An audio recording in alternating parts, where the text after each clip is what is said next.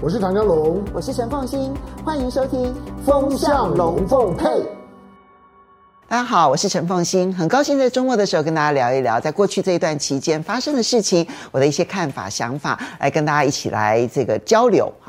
当然，我觉得过去这一个礼拜哦，其实美国股市呢，呈现了一个让人担忧的一些投机性的一些状况。哈，不管是呃，比如说摩根大通提出来的警告。零日期权，这是一个非常投机性的一种一种交易的行为。又或者说，我们看到呢，在美国联准会主席他接受国会听证会的时候呢，他的证词当中就很明确的表明，未来加息的幅度会变得更高。最终利率呢，现在市场上已经预估到了百分之六，然后甚至于呢，可能会加速。下下个礼拜啊，就就三月二十一、二十二号的联准会呢，可能会不止升一码，可能升两码。这些其实这些属于经济上面的一些现象。那我们先提醒大家，这里都其实隐含着美国股市的危机。但是我今天要来跟大家谈的是另外一个现在正在升高几率的。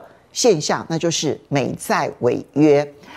这件事情呢。呃，如果真的发生的话，那对全世界来讲，那真的叫做惊天动地、天摇地动啊。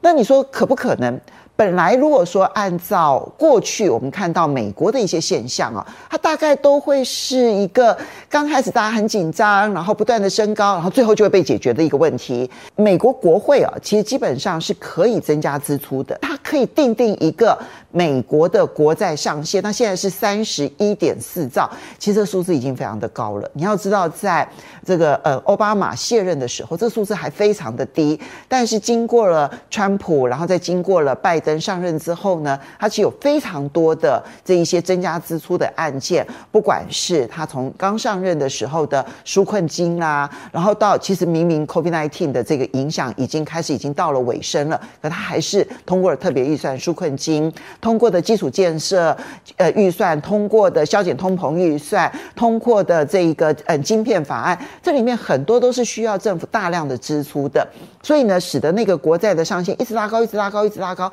拉高到三十一点四兆。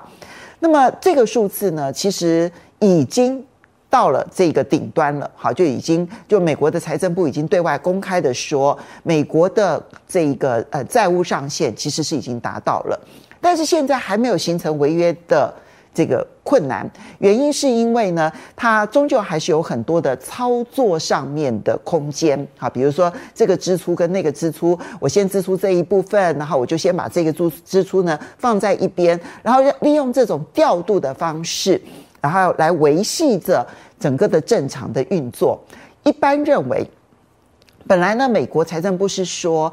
大概可以维系到今年八月，但最近啊，呃，包括了美国国会的嗯预算局他们去做的统计，好不呃呃了解，然后以及呢美国财政部更新一步的细算之后呢，估计大概只能够维持到今年的六月到七月。那美国财政部长，你看到耶伦很紧张的，不断的写信给美国国会的这一些议员们，希望他们呢赶快就这件事情能够达成再度的提高债务上限。美国的联准会主席鲍尔呢，他在国会听证会的时候也特别提到说，如果美国的债务上限不能够拉高的话，那么对于全世界的金融市场，那将会是灾难性的。这一些警告都凸显了一件事情，就是他们似乎对于债务上限最终能不能拉高，开始多了更多的疑虑。我现在要提的是，我现在判断这个债务上限最终无法短期之内拉高，或在时间到之前拉高，而形成短期的债务危机的可能性正在升高当中。这牵涉到美国内部的政治。我们都知道说，美国明年就要选举，哈，选总统。那同时也因为明年要选总统，所以搭配着，其实美国的众议院还是要重新的全面性的改选。所以你现在在解读美国内部的事务的时候，甚至于国际事务的时候，你都要去思考美国国内政治是如何运作的。我们看到美国的共和党跟民主党的那一个政党对立。其实回顾过去的两百年历史，现在是空前的高。那么大概这个对立的状况啊，是仅次于一八六零年就他们的内战以来最高的对立。那这个对立呢，已经到达了凡是你赞成的，我一定反对；凡是你反对的，我才有可能支持。那我们看到说，在债务上限这件事情上面，双方都口头表示他们。很希望能够赶快解决它。美国共和党其实，在众议院呢，也做了很多事情，就包括了说要如何的去看待债务上限的问题，提出了很多的方案，看起来好像很想解决问题。但你仔细去看内容，你就会发现，天哪，他们的解决方案刚好一个南一个北，而且越走越远。怎么说呢？美国众议院呃，共和党的这个方面呢，他们希望能够达成的方向很简单。就是你减少支出啊，拜登，你从上任了之后，你就不断不断的增加支出。我刚刚提到的，不管是纾困基金啦，或者是这个削减通膨法案当中的绿能的补贴啦，或是你看到晶片法案的补贴啦，对，我们都支持你做这些事情。然后，但是问题是你增加了那么多的的事情要去做，你没有同步的去削减其他的支出，所以债务才会不断的往上升啊。所以共和党开出来的。药方就是你要减少支出，这样子就能够减少债务啦。那这个债务上限自然就可以微幅的调高，但是你不会赤字不断不断的往上升。好，所以共和党开药方了，减少支出，他还具体的提出来说，你要减少哪些支出。因为共和党从共和党的角度跟民主党的角度，他们对于支出的这个首要看法是不一样的。比如说，共和党认为军费支出是要增加的，但是呢，社会福利支出是要减少的。但是民主党部分呢，刚好相反，他认为社会福利支出是要增加的，但是呢，军费支出是可以减少的。好，这个是两边完全不同调。共和党开药单了，就是减少支出，而民主党的方法是什么呢？他说，这减少支出，我们实在看不出来能够砍什么支出。军费的部分，你们国会都已经把它增加到了八千多亿美金了，那这个部分也不太可能去砍它。社会福利的部分，这是拜登的政见呐，这是拜登之所以当选的主要原因。他如果不去做的话，他就不要想竞选连任。所以你看起来支出没有一项可以砍的，所以拜登提出了他的药方了，那就是增加收入啊，我就加税啊。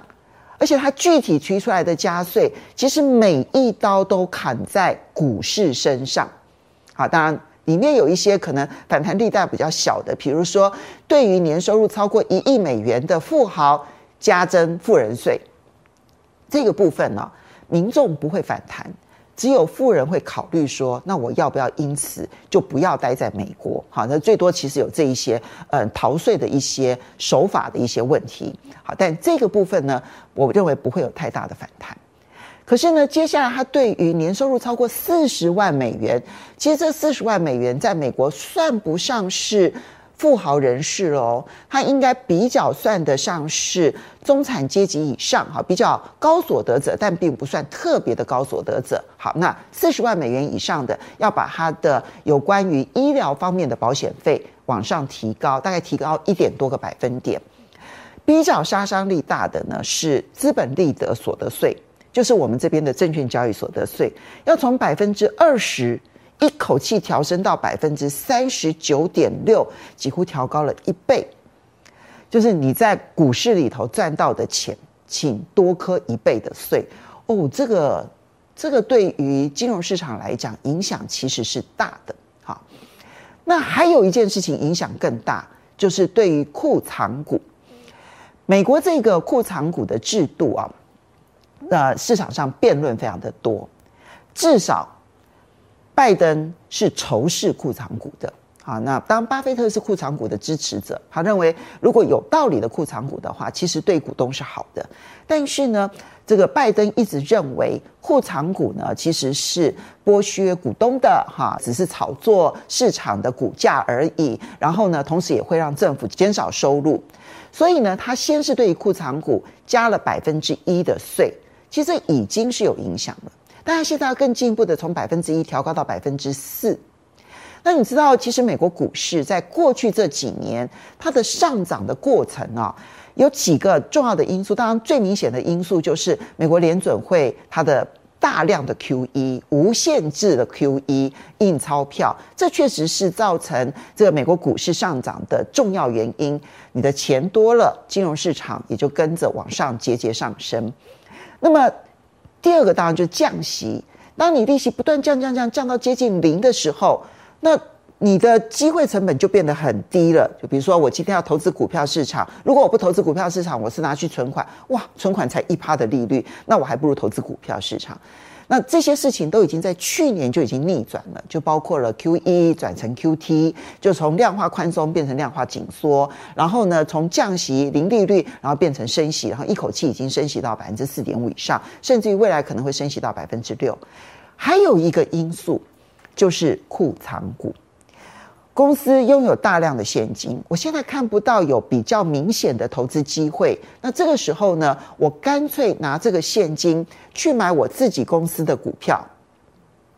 那当然就激励了股票市场的上涨。所以，嗯，库藏股其实也是过去这一段期间美国股市上涨的重要原因。可是，当库藏股就没有办法持续的免税，然后甚至要磕百分之一到百分之四。的这样子的一个税的时候呢，你可以想象公司在执行库藏股这件事情上面，它就必须有所退缩，因为我就是硬生生的，我只要花这一笔钱去买股票，我就要去交给联邦百分之四的税。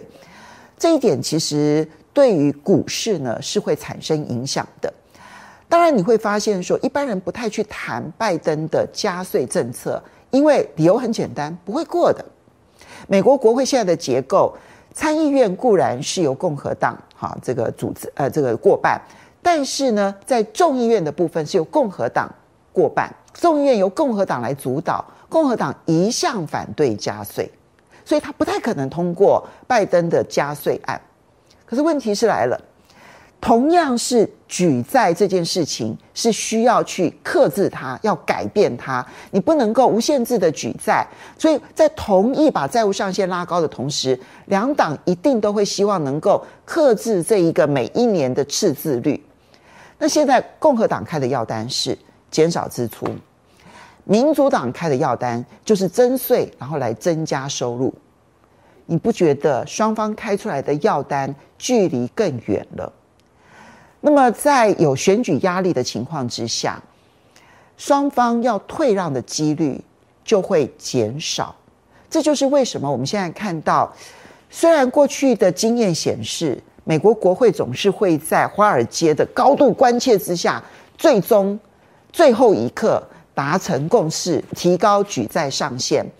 但是，当你看到两党的政争已经激烈成如此，两党的彼此互不相让，已经到了这样的程度的时候，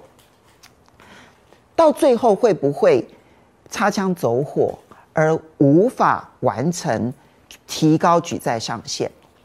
其实现在呢，呃，不管是标普啦、穆迪啦这些国际金融机构，都已经开始在计算说，如果违约一天，全球金融市场的波动影响有多大？如果违约一个星期，全球影响的情况有多大？这件事情会成为讨论的主因，其实很简单，因为过去的经验 虽然都是能够通过，可是也曾经有过违约的。那么这件事情会不会在今年更恶化？我觉得现在先提醒大家，因为最近的这个国际金融市场的波动幅度非常的大。我其实很早就提醒大家，如果你看到新台币贬值，然后呢，这个外资呢不再加码的买进台北股市的时候，就要小心注意它的回档风险。然后也提醒了大家，美国股市呢现在看起来比较像是熊市陷阱。现在要再进一步的提醒大家，当我看到说美国共和党跟美国民主党针对债务上限这件事情提出来的是完全不同的药方的时候，现在就意味着整个的美国债务危机这件事情，它出现的几率开始往上升。我们必须要谨记在心。好的，很高兴在周末的时候跟大家聊聊天，不要忘了下个礼拜同一时间能够再见喽。我是陈凤欣，下礼拜见，拜拜。